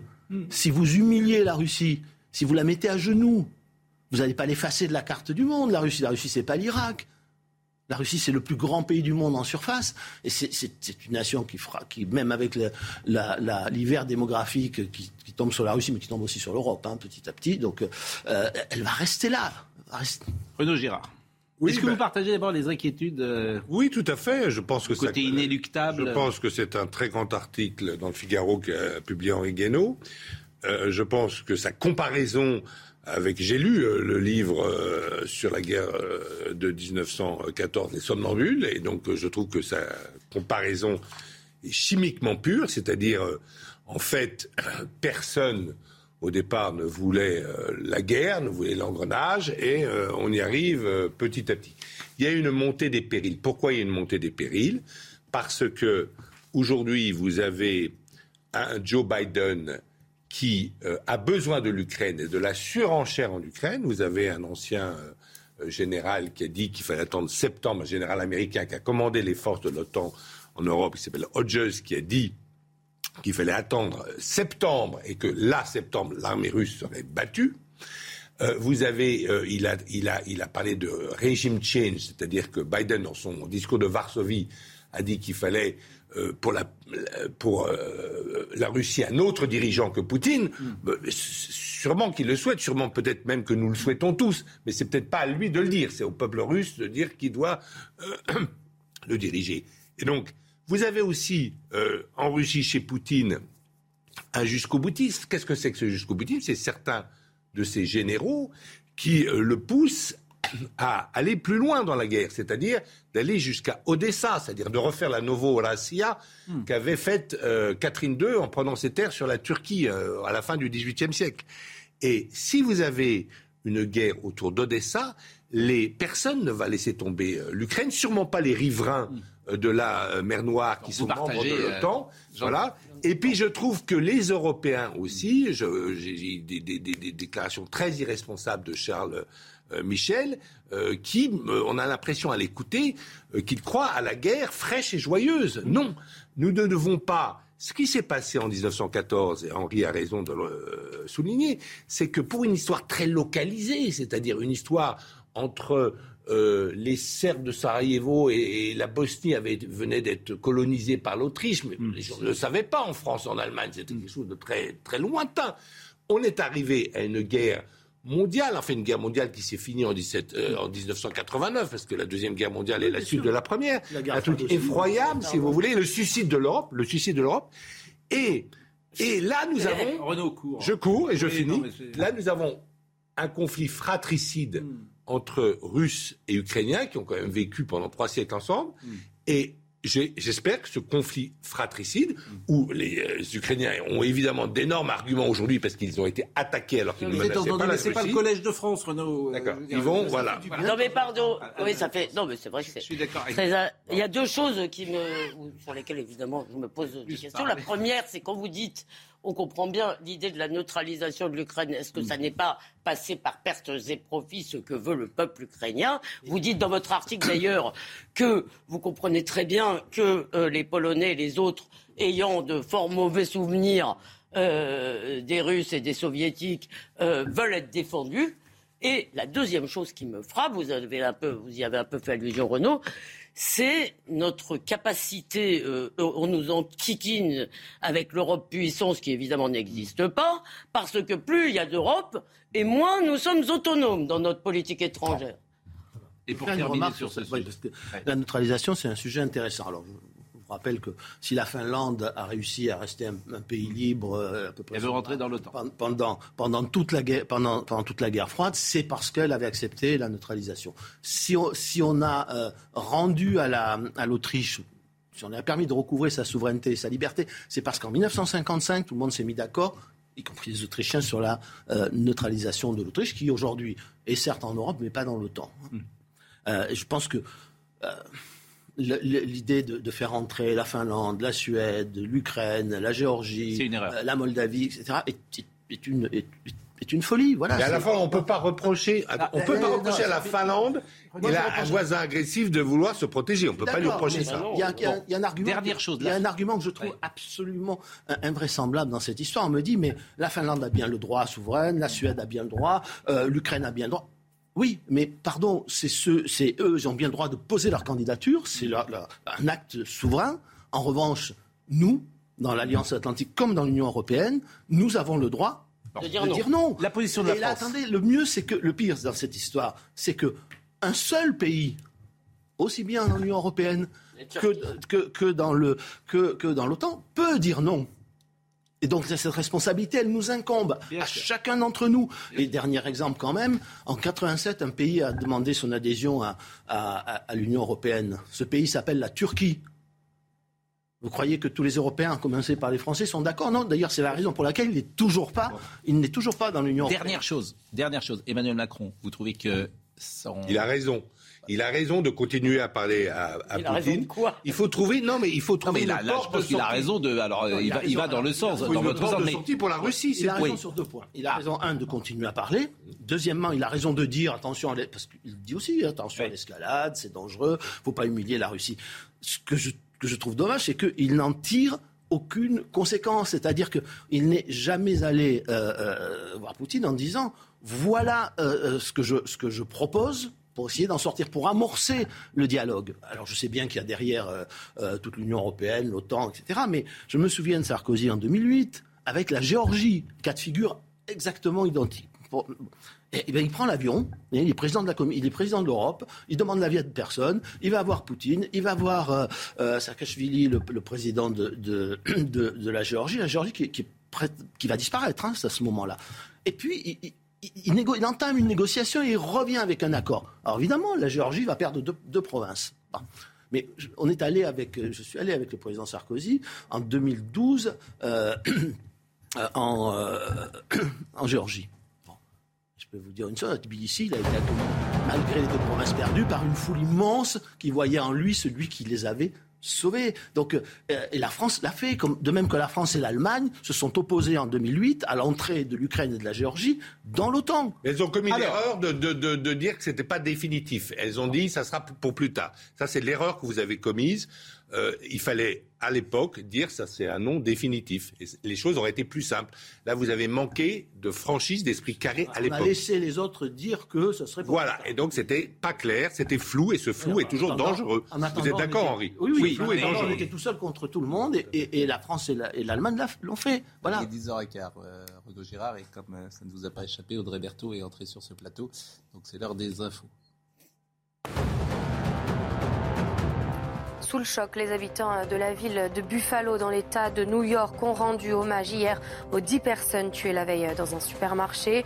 Joe Biden se rendra sur place demain pour partager la douleur d'une communauté qui a perdu 10 des siens dans une tuerie de masse horrible et insensée. C'est ce qu'a annoncé la Maison Blanche. Et puis l'ancien attaquant de l'équipe de France de football, Tony Vérel, a été condamné ce lundi à 5 ans de prison, dont 2 avec sursis par le tribunal judiciaire de Nancy pour des violences avec armes commises dix ans plus tôt à la sortie d'une boîte de nuit. Enfin, les regrets de Valérie Pécresse.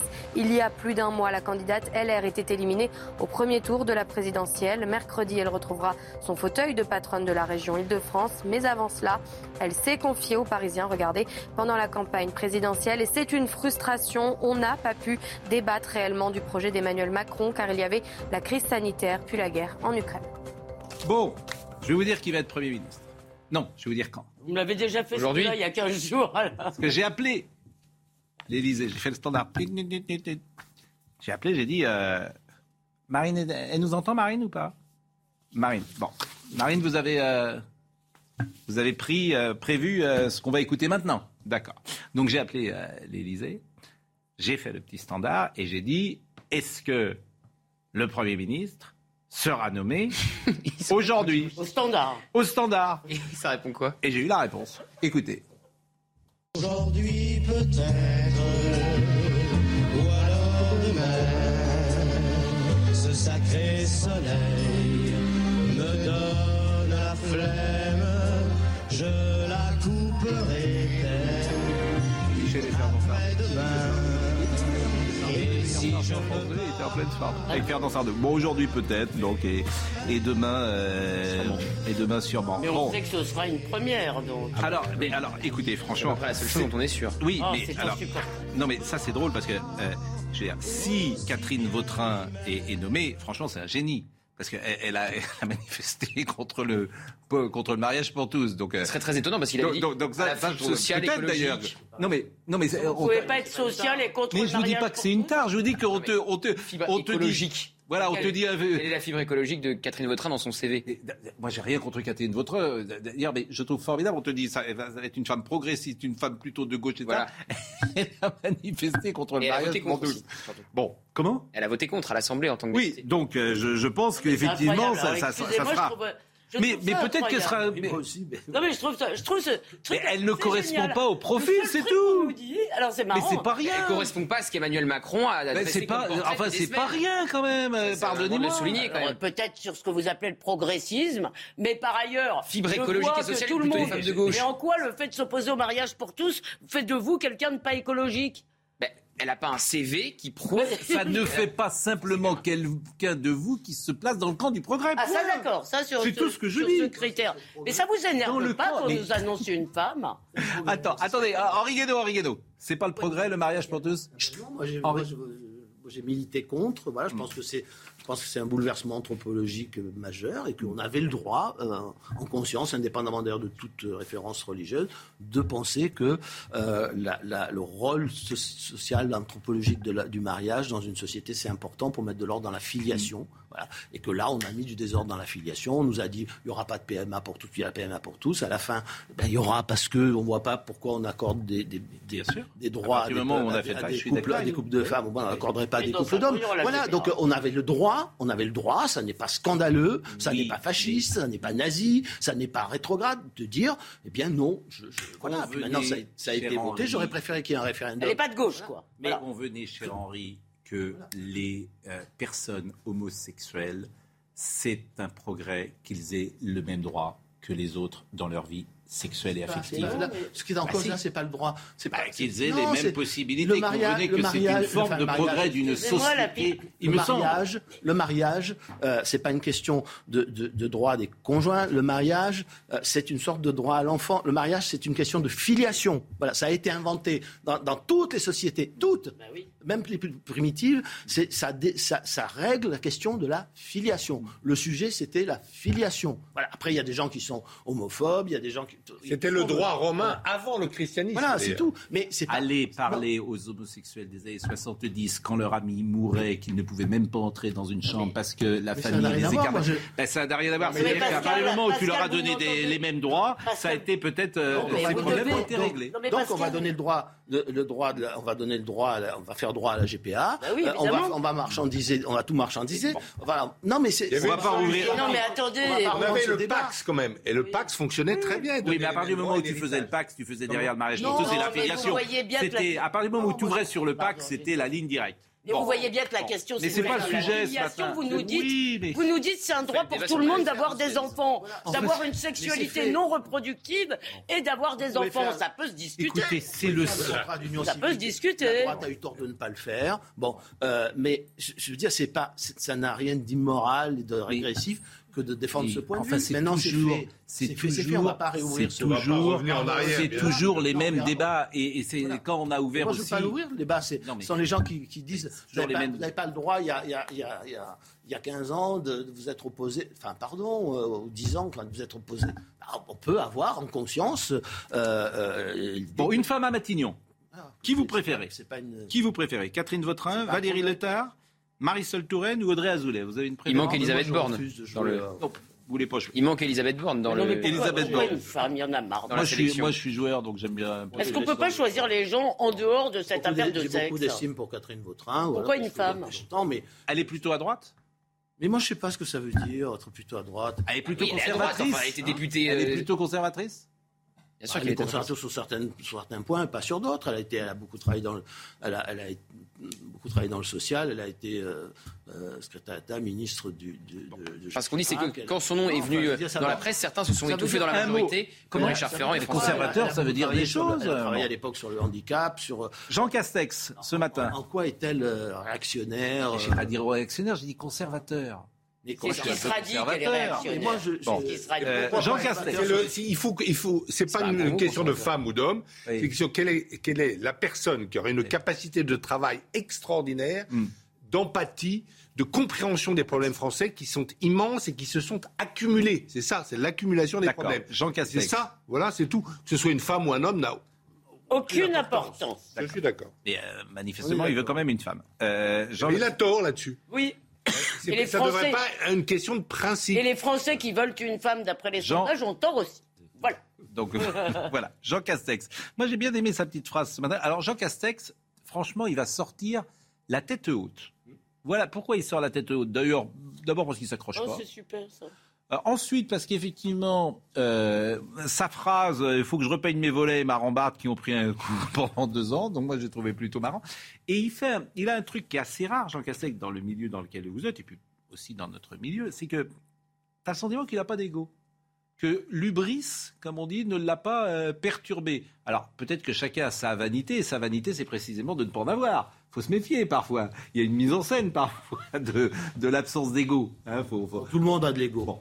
Mais, là, on a. Il l'exprime à sa façon. On, a, oui, moi je peux être d'accord avec vous, mais il, sort. Alors, bon, effectivement, il est un peu psychorigide de temps en temps. Il a été sans doute trop loin sur des décisions. On l'a dit ici, sur le masque, sur le confinement, des choses comme ça. Mais tout le monde se dit au fond, il faisait son job, il était dans son rôle, il est loyal, il est fidèle, donc il sort plutôt la tête haute. C'est votre sentiment? Oui, il sort la tête haute, mais euh, Philippe est sorti la tête haute. La plupart des premiers ministres sont hmm. sortis la tête haute. Ah non Peut-être Madame Cresson, qu'on oui. a, il y en a qui sont essorés quand même. n'est pas hein. sorti, mais qu'on a sorti. Voilà, tous n'ont pas été euh, à la hauteur de leur, de leur fonction, mais sont sortis la tête haute. Et puis, quand on ne pas s'accrocher, euh, personne s'accroche. Henri Guénaud. Sur la 5 République, personne s'accroche. Vous avez voté pour qui au deuxième tour? Comment? Vous avez voté pour qui au deuxième tour de la présidentielle? Ça, ne vous regarde pas. Ah, j'étais sûr que vous me diriez ça. Donc, vous n'avez peut-être pas voté Emmanuel Macron. Ah non, pas ça, ça, si vous voulez, ça va. Je... Emmanuel Macron. Je ne l'ai pas fait en 2017, je ne l'ai pas fait non plus en 2000. Vous dites que ça ne me regarde pas, et moi je ne suis pas d'accord avec vous à chaque fois que j'ai un homme politique. Je trouve que ça regarde, ça regarde le public de savoir où vous vous placez quand vous êtes homme politique. Non, alors d'abord, je veux dire, je me plais. D'abord, en ce moment, je ne suis pas un homme politique. Oui. Voilà, j'ai pas de responsabilité politique et je ne me présente pas aux élections. C'est ma première remarque. La deuxième, c'est qu'en 2017, on m'a posé cette question. On m'a dit alors, euh, j'ai dit je refuse de soutenir l'un et l'autre. Voilà ma position politique. mais est-ce que c'est vrai qu'en 2017, vous avez donné des conseils à Marine Le Pen pour le débat d'entre deux tours J'ai pas donné de conseils à Marine Le Pen. C'est ce qui a été écrit dans le Monde. Oui, mais ça, c'est une, c'est si vous lui aviez donné des conseils, manifestement, elle les avait non, je suis allé prendre un café avec Madame Le Pen, voilà, avant le premier tour. On me dit que c'est le jour du débat, je ne me souviens pas du tout, je pense que c'était plusieurs jours avant, mais ça, pas, ce n'est pas très important. Voilà. si elle avait été élue, elle aurait fait à vous. Tu, veux pas, je suis allé la voir. Voilà. Moi, je, moi, j'adore rencontrer, j'adore rencontrer les gens, j'adore discuter. Euh, et voilà, je n'ai pas. Si elle avait été élue, je n'ai pas été son conseiller. Si elle avait été élue, un, comment, enfin, ce qui était un débat présidentiel, je lui ai expliqué ce que je, ce que j'en pensais. Voilà. Mais si elle avait été élue, elle aurait fait. Sinon, j'aurais appelé à voter pour elle. Si elle avait été élue, elle aurait fait appel à vous, à votre avis? J'en sais rien, mais. Et si elle avait fait appel, si elle... appel à elle. Ah oui. Non, mais je... c'est vrai que quand on a été aussi proche de vous de Nicolas Sarkozy, c'est difficile d'être avec. Euh, non, ça c'est aujourd'hui. Euh, rien n'est difficile euh, au regard de ma de ma carrière. Euh, c'est ma conscience qui décide à chaque instant si ce que j'ai ce que j'ai à faire dans ce que j'estime moi être l'intérêt. Aujourd'hui, vous êtes retiré de la vie politique? Bon, disons que pour l'instant, je suis à distance de la vie. Politique. Et vous avez envie de quoi?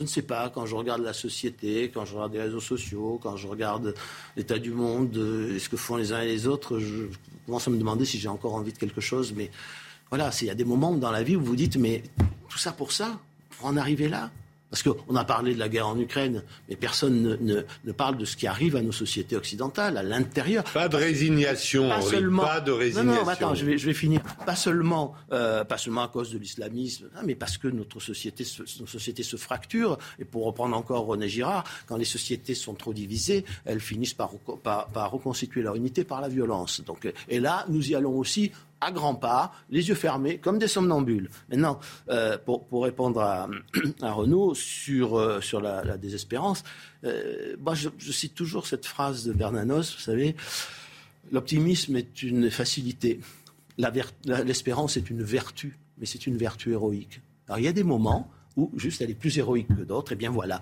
nous sommes aujourd'hui dans un moment où l'espérance est plus héroïque.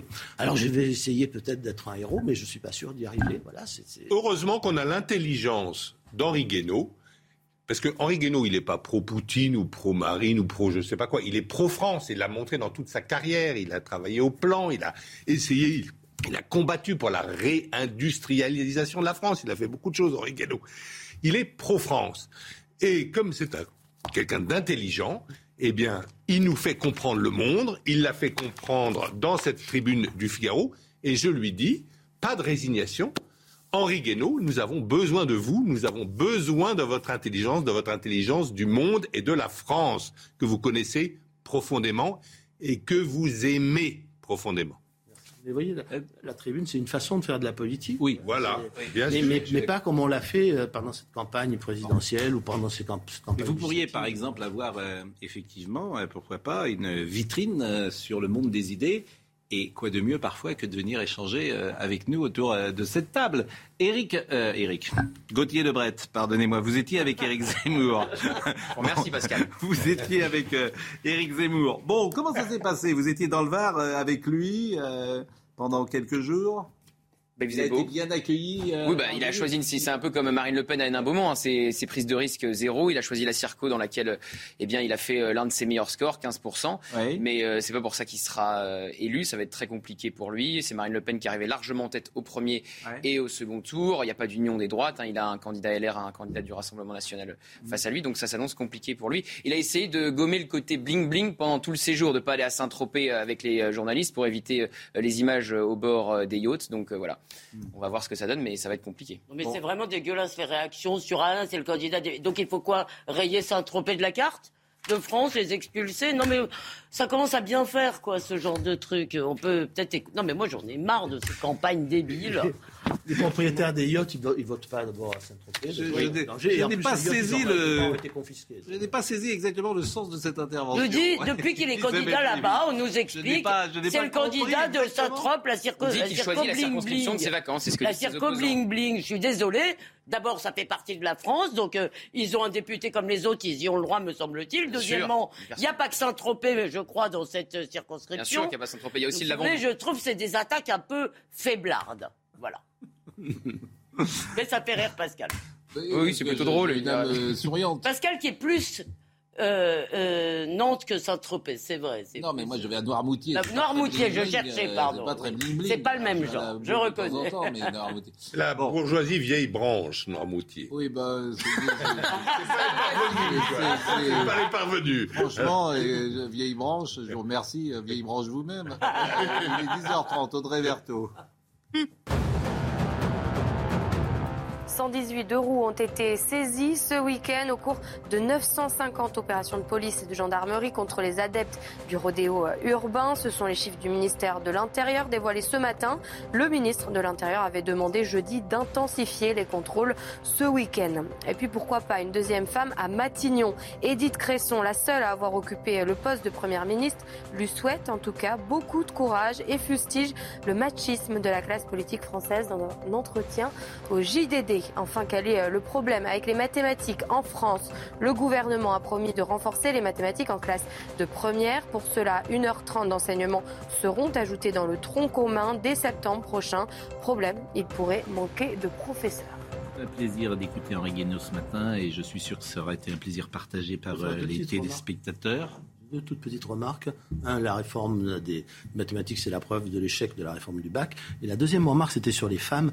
Quelque chose me frappe beaucoup, c'est que les femmes qui ont vraiment marqué la politique dans le monde et dans l'histoire sont des femmes qui se sont comportées comme des hommes. C'est dire à quel point cette idée qu'elles il faut une dose de féminité ou de masculinité dans le pouvoir.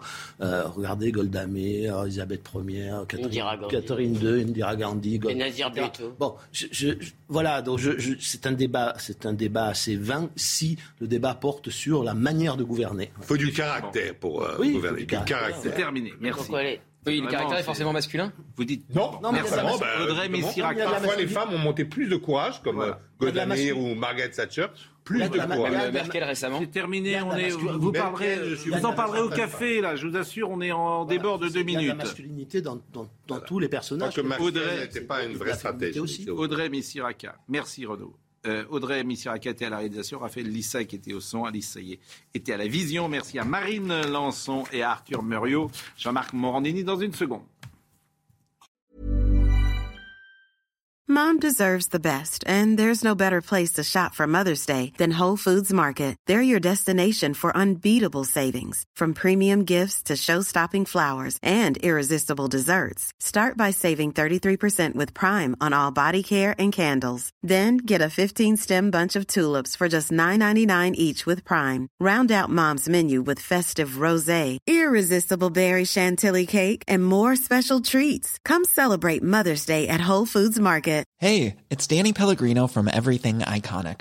Ready to upgrade your style game without blowing your budget? Check out Quince. They've got all the good stuff shirts and polos, activewear, and fine leather goods, all at 50 to 80% less than other high end brands.